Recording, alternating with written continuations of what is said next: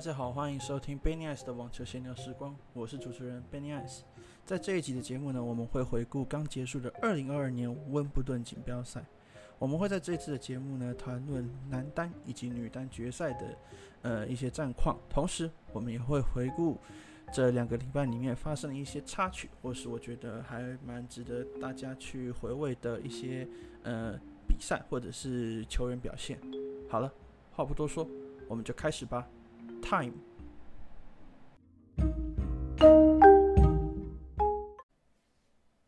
首先，我们先回顾男单决赛。那这次温布顿的男单决赛呢，最后呢是由 Novak Djokovic 这位已经连续三三届大三届的温布顿都夺冠的呃卫冕冠军呢，再次的在决赛呢以四盘的比数，呃四比六、六比三、六比四、七比六的的差距呢，打败了来自澳洲的 Nick Kyrgios。那其实 Kyrgios 呢，在这场比赛之前呢，他并不是完全没有胜算呢。呃，毕竟 Kyrgios 在这一次的温布顿呢，展现非常出色的发球。那发球一向都是他最拿手的武器。那这次也发挥得非常好。同时呢，其实这一次 Kyrgios 也比过去展现了更好的呃稳定性，以及就是一些他的就是在。面对压力的时候，就算他还是会有过去那种就是呃情绪会有点波动的情况，但至少没有没有造成太多的影响，他也是顺利的过关。加上说他四强的时候，呃，因为 Rafael Nadal 呃在跟 Taylor Fritz 的那场八强赛，呃，就是有腹部撕撕裂伤的情况，所以 Carrios 呢进入决赛。那当然，Kyrgios 这次进入决赛其实也是实至名归啊，因为你要想想看，就是说他其实在这次温布顿之前的表现都非常的出色。那所以这一次的温布顿，他能够达到这个程度，其实真的也是非常的理想。那他的球技，呃，在草地上，加上说我们也知道他是不按牌理出牌的选手，所以如果如果真的是非常渺茫的机会，他能够。呃，整场比赛维持稳定的心情，然后呢，就是 follow 他自己的 game plan，就是去扰乱 Djokovic，然后不扰乱到自己的话，其实他的确是有有本钱去去威胁的。但是呢，呃，其实到后来我们会发现，就是说 Curious 的发球再怎么强大，他的一个问题就是说，第一个是呃，要期待他在。一场大满贯的五盘五盘三胜制的比赛里面，完全都不会发生情绪波动，是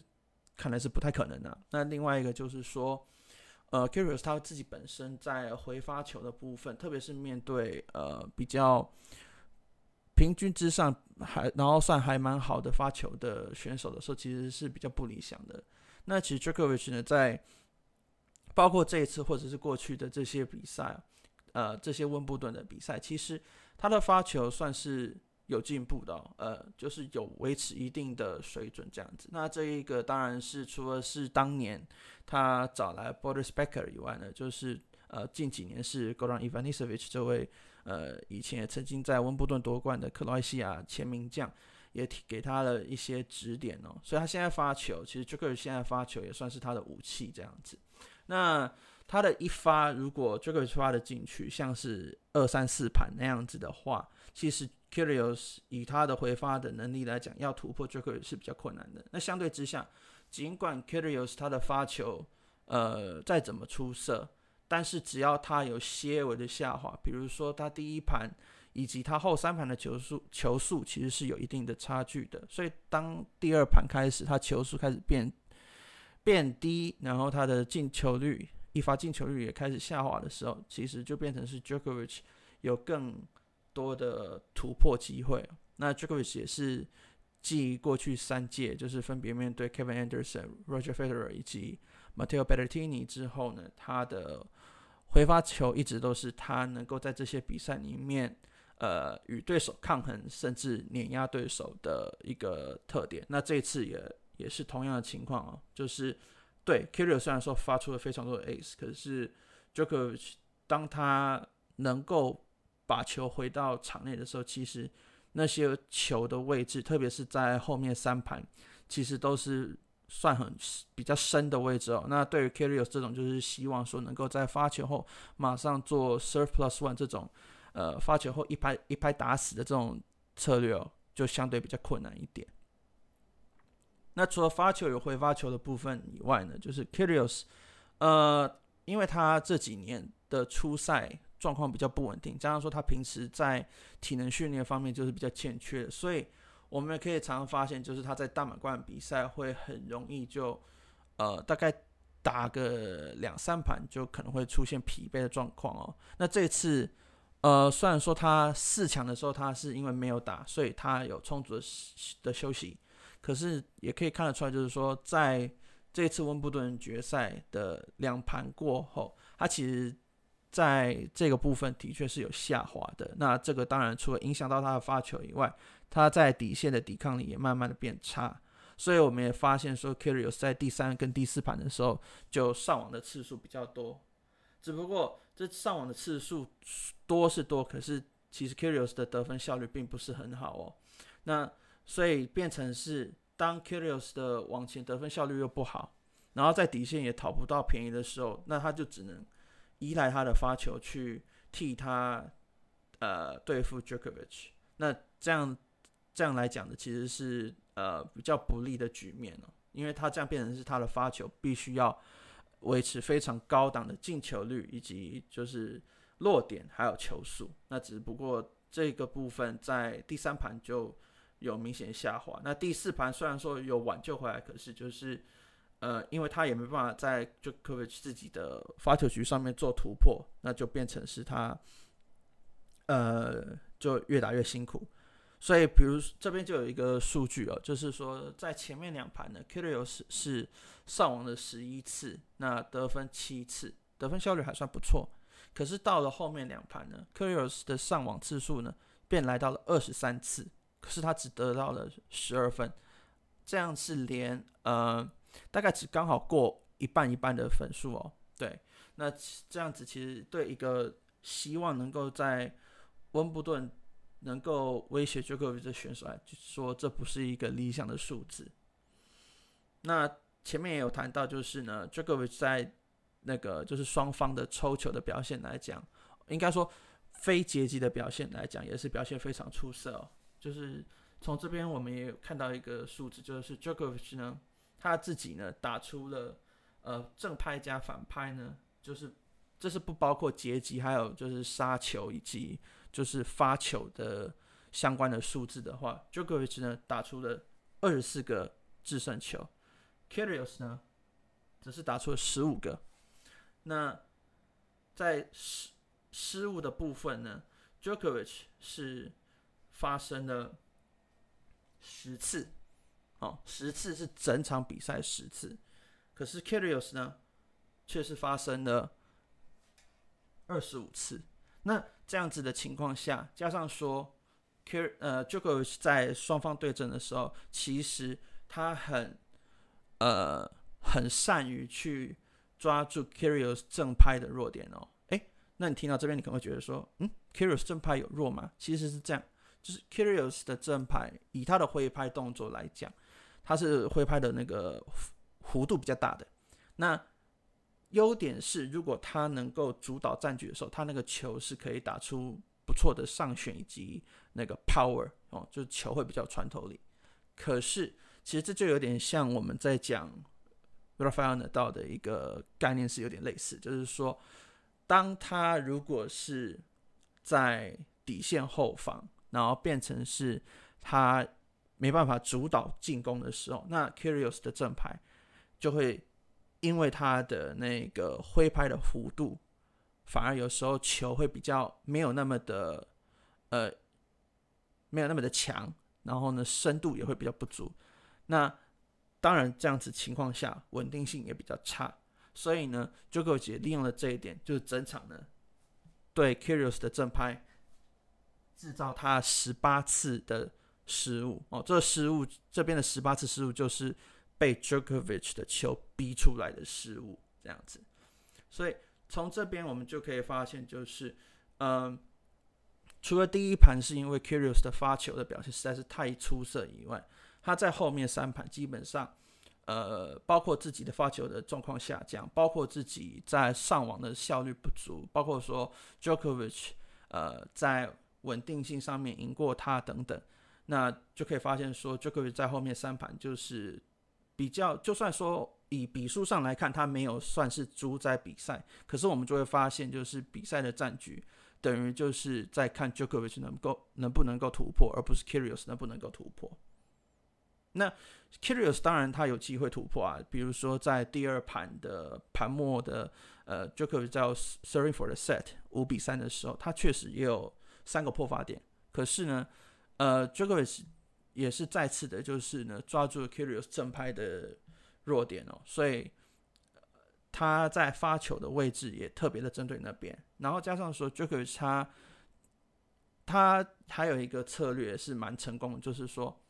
他在与 Kyrgios 的反拍对峙的时候，虽然说 Kyrgios 的反拍，呃，打得很简简洁有力，然后就球都比较平，其实是不好打。可是对于 Djokovic 这种就是反拍大师来讲，他能够做到就是说，他先用对角的大角度把 Kyrgios 拉开之后，然后再把 Kyrgios 的回球呢打向直线，哦，用反拍打向直线，或者是。他利用他的小球放短，特别是直线的小球放短，那反而就会变成让 Kyrgios 呃疲于奔命，或者是只能看着球呃落下来弹两次这样子。所以这种情况下，变成就是 Kyrgios 到后来比较没有办法去突破的，就在于说 Djokovic 基本上就是在各个环节上，就是比他表现得更加的完整、更加的全面，也更加的稳定。那当这种情况发生的时候，那 Curious 自己的发球的状态也下滑了以后，那自然而然就会就会变成是战局就越来越明朗。然后加上说，Curious，呃，在后面也因为他的情绪有受到波动了。那当他情绪波动的时候，我们就知道说，嗯、你如果面对 Djokovic 的话，你情绪绝对不能波动。我们已经看过太多次这种，应该是严格来讲，应该是说你对上任何的三巨头或者是四巨头，看你怎么定义。你对上这些传奇球员的时候，只要你有任何任何在心里的呃专注，有任何的闪失的话，你基本上要打败他们是很困难的，因为他们已经就是。经验太过丰富了，所以你要怎么去在这种情况下去影响他，其实是很困难的。那 Curious 这个影响的部分，我们会在等一下谈论他与 Tsitsipas 那场闹剧的时候再谈。那总之呢，就恭喜 Curious，也恭喜 Djokovic 啊，能够打到最后。那 Djokovic 呢，他也是在今年的球季。等于是闷了半年之后，终于是拿到了他今年的第一座大满贯冠军。那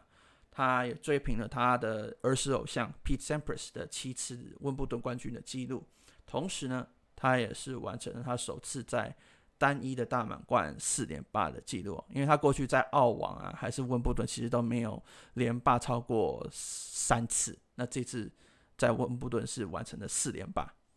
那同时呢，另外一个数据就是，他也是史上第一位在两项大满贯拿到超过七座以上的冠军的选手，这样子。那其中一个就是澳网，那另外一个就是温布顿，所以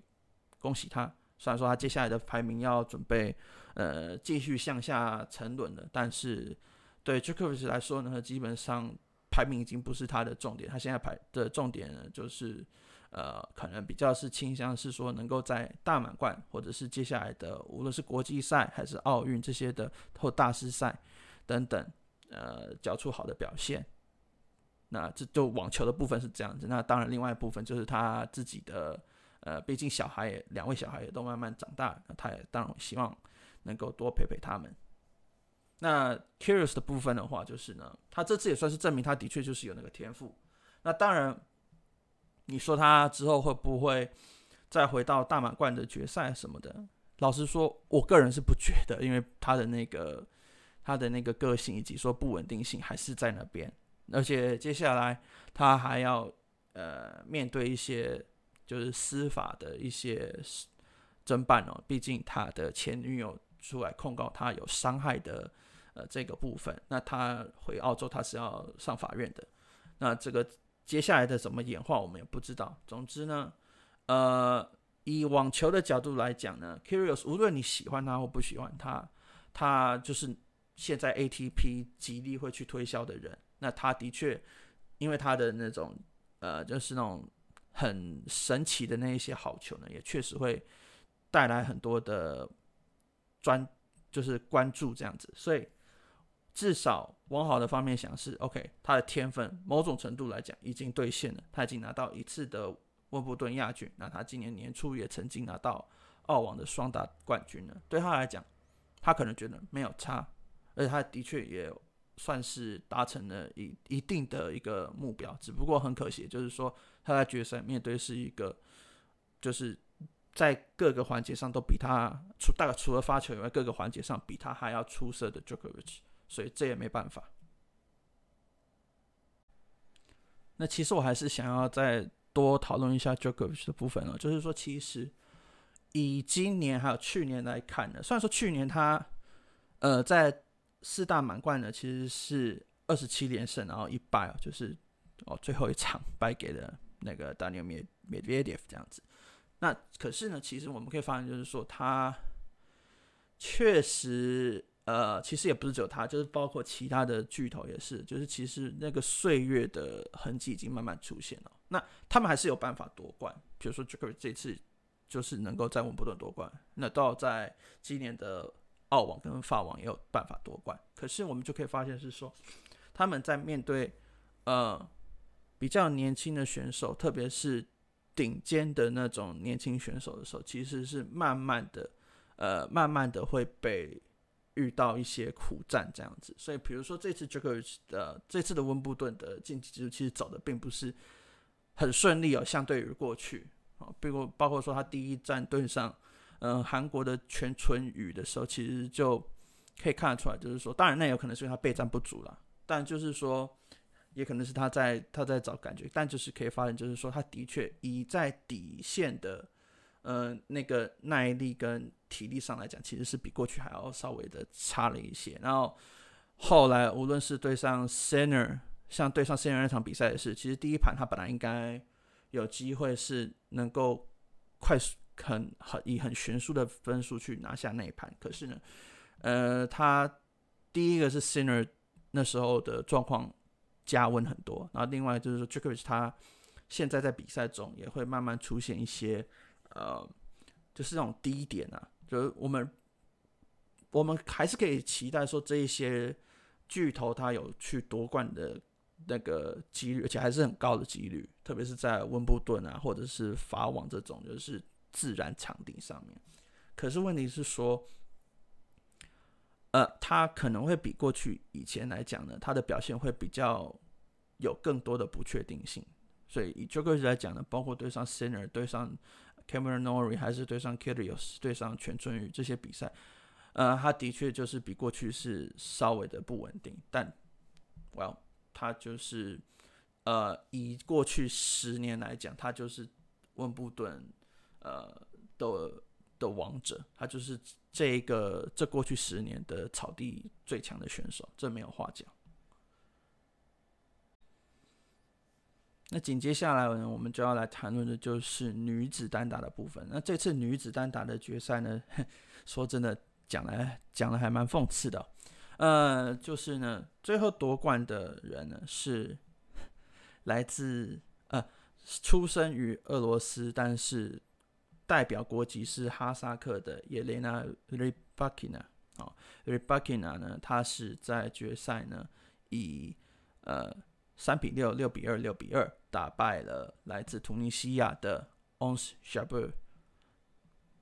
那这场比赛呢，这场比赛很特别，就是说，第一个两位都不是我们在过去会想到那种典型的网球强国。因为我们想到典型网球强国，就会包括说，呃，比如说美国啦，比如说西班牙，呃，比如说捷克，或或者是呃澳洲、英国这些的。呃，还有瑞典。但这一次呢，这一次其实我们只讲国籍的话，一个是来自突尼西亚，一个是来自哈萨克，OK，代表权。那所以这个这场比赛算算是蛮特别。然后第二个就是说，两位选手都是完全没有打过任何的大满贯比赛，呃，大满贯决赛的。所以我们也可以在这场比赛就是发现说，两边其实都发生过一些蛮离谱的事物的，对。但是，但是呢，就是毫毫无疑问的，就是这场比赛是一个在风格上面是一个大相径庭的一个，就是那种。矛盾之争哦，那在第一盘呢，呃，就是双方都紧张，特别是呃，re-rebarking 呢，他非常的紧张，所以有很多就是很不应该的失误。那 Jabeur 呢，他虽然也紧张，可是 Jabeur 的一个好处就是说，他很清楚他的策略是什么，然后他在草地上的移位以及说他的打法哦，那种就是有点类似呃。Ashley Barty 那一种，就是利用反拍的切长切短的干扰呢，去去扰乱对手的击球点，然后加上说他自己本身在呃发球以及正拍有一定的威胁力，所以 Jabeur 呢，他就变成是说现在草地上呃战力最全面的选手之一，可是。到了第二盘跟第三盘，我们就发现了另外一个，呃，大概是过去几年的网球的缩影吧。就是怎么讲呢？就是说，第一盘，第一盘呢，Jabeur 所展现的是过去大概两三年的大满贯的女子单打的大满贯的决赛中会出现。也就是说，在过去几年呢，反而不是球威比较好的那个人常夺冠。反而是谁的移位，谁的呃战略比较完整，才会比较有胜算。可是到了第二、第三盘，当 Rybakina 回稳了以后，战局反而是变得比较像更早之前，大概是呃二十一世纪刚刚开始那个那个阶段，或者是小威。小威呃，Serena Williams 在当球后的那一段时间，就变什么样？变成是，你如果只要你的稳定性够强，你的球威越强的人，你越容易能够在呃比赛中获胜。那这个原因就在于说，Rybakina 呢，他的球威真的是太棒太棒了，那个那个他的发球。先不要讲发球，他那发球是，it's it's a joke。他那个是，你大概大概现在你说除了可能大阪直美以外，没有人的发球是比他好的。在女生单打这一个环节来讲，大概没有。哦，可能那个 Pliskova 吧，对，大概只有 Pliskova 以外。可是呃，Rybakina 呢，他除了发球以外，他在正反拍的击球真的是非常的强，而且那个强是有点是有点像是呃跟 Petra Kvitova 那种，就是当他状况好的时候，那种没有人能够接得回来的那种那种那种球位，那是很可怕的。那所以回到刚刚讲，就是说为什么我刚刚会说呃第二。跟第三盘变成是有点像以前 Power Tennis 在主宰女网的那个年代，就是在于说，Jabber，Jabber 他在跟 Rebakina 的来回当中，当 Rebakina 他能够把球打到场内的时候，他能够把球打到场内的时候，Jabber 根本就完全没有太多的机会能够主动的去改变节奏，他没办法主动的去切。呃，去放短，他也没办法主动的去呃改变球的路线，或者是到往前去去压迫，都没办法，因为他一直都在底线后面被 Rybakina 的球一直就是逼着要一直跑，一直跑，一直跑。那相对之下，Rybakina 当他稳定的时候，他有那个他有那个那个那个那个火力去掌控战局。那当他可以掌控战局的时候，他的发挥空间也更大。他要上网，他要呃突然来一个改变，比如说切切球，还是说他就反正所有的东西都在他的掌控。然后加上说他的发球，这是一个非常好笑的情况，就是说第一盘的时候 r e b u k i n 完全没有任何的 ace 球，那他是到第二盘的时候才开始有。然后即使他没有 ace 球，因为 Jabber 的其实挡球能力还蛮好的，回回发球的能力还算不错。可是呢，我们就会发现说，当他的一发的稳定性变高了以后，他那个发球，就算他拿不到 ace，他也是有办法去逼出 Jabber 那种就是比较好打的呃那种 chance 球，那他就可以去做 serve plus one 啊，还是说其他各种他想要做的事情。那在这种情况下，就 Jabber 就难打，而且其实很神奇的，就是说我那一天看的，我我比较不能够理解是这个，就是 Jabber 的第一盘才刚拿下，他很亢奋，OK 正常。他第二盘他要发球，他还是领先一盘的，就他掉了那个发球局之后，他整个人就好像泄了气一样。I don't know。为什么？可能是他他紧张，可能是他情绪控管出了状况。可是就是在那一次之后，哎，相对之下，反而是从头到尾本来紧张的 Rybakina 呢，他反而不紧张了。他开始就稳扎稳打，就跟过去几轮的那个样子一样，专心的在他的每一个发球、每一个击球上面。反而是 Jabber 越打越乱，越打越乱，越打越乱。好，那到第三盘呢？本来 Jabber 哦，在二比三的时候有取得零比四十的领先，零比四十在女子单女子的网球的比赛里面是基本上破发，基本上是几乎注定的。结果没有，结果没有，为什么呢？Rybakina 呢，先是呢一次发球后正拍的直线。Serve plus one，然后上网压迫得分。第二次就比对 Jabber 来讲，大概是他会感到比较懊恼的，哦，就是说他其实呃，他成功的抵御了 Rybakina 的进攻以后，他防守反击回了一记非常漂亮的直线反拍到 Rybakina 的正手的位置。那 Rybakina 就是。也展现的很不错的，算是以他来讲，算是很不错的一个防守啦。就是跑动中把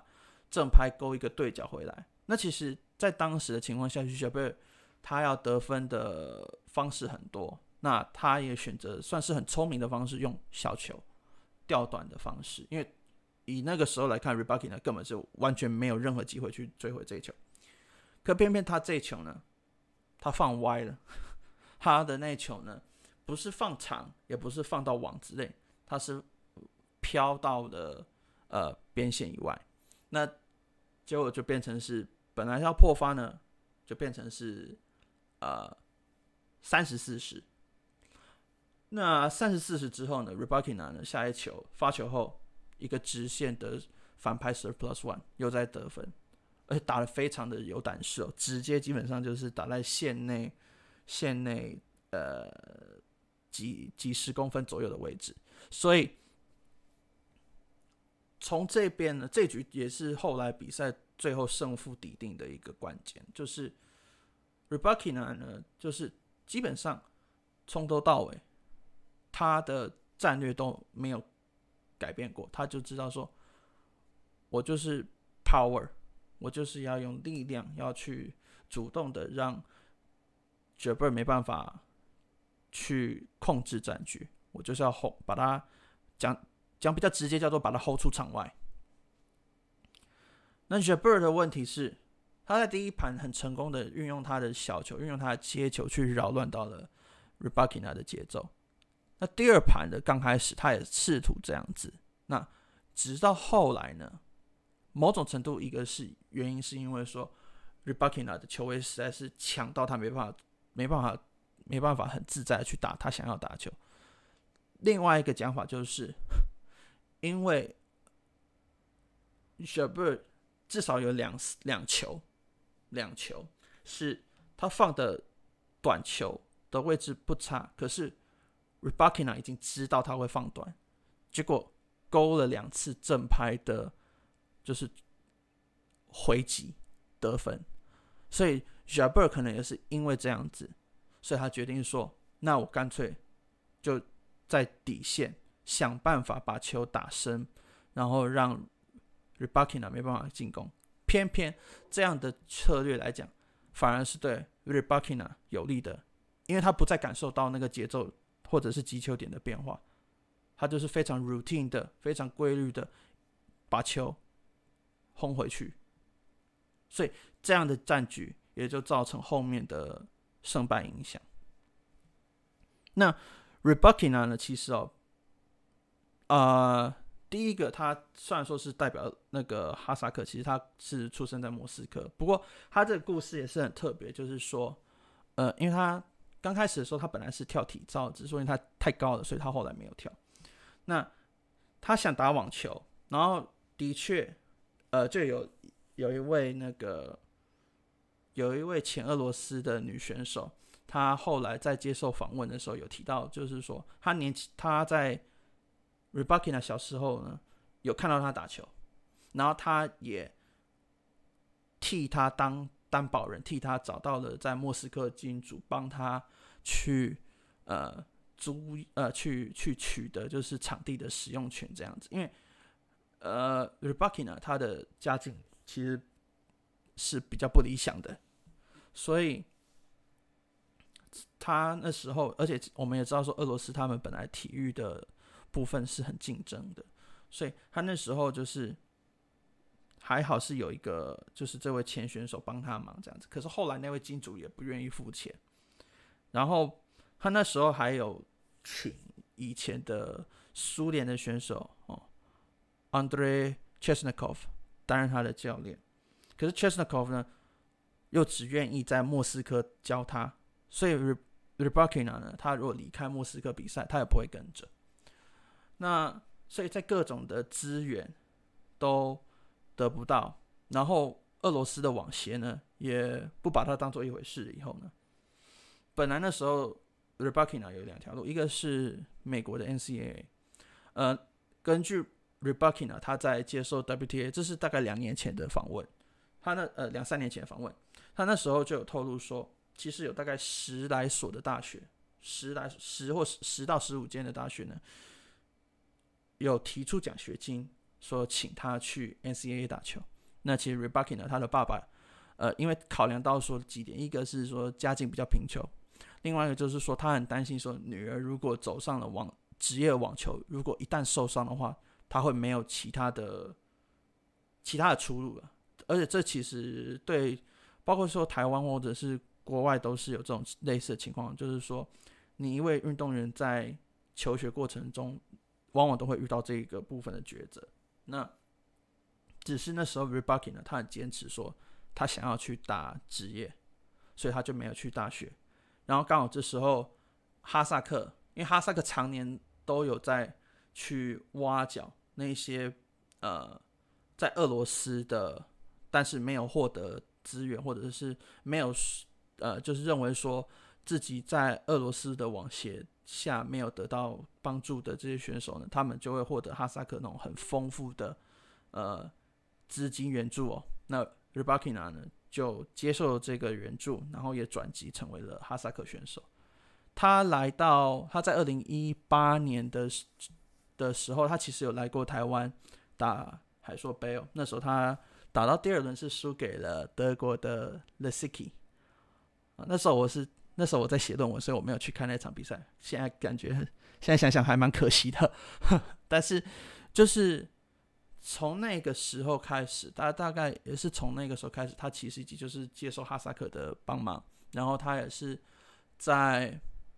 隔了一年以后，他跟他现在的教练 Stefano Vukov 这位前克罗埃西亚选手就搭上线，然后就从那之后就一直进步到现在。那其实他本来应该。他其实两年前就应该要准备破茧而出了，因为他那时候其实战绩非常的出色哦，就是在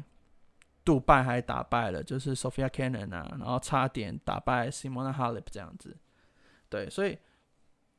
他那时候的战绩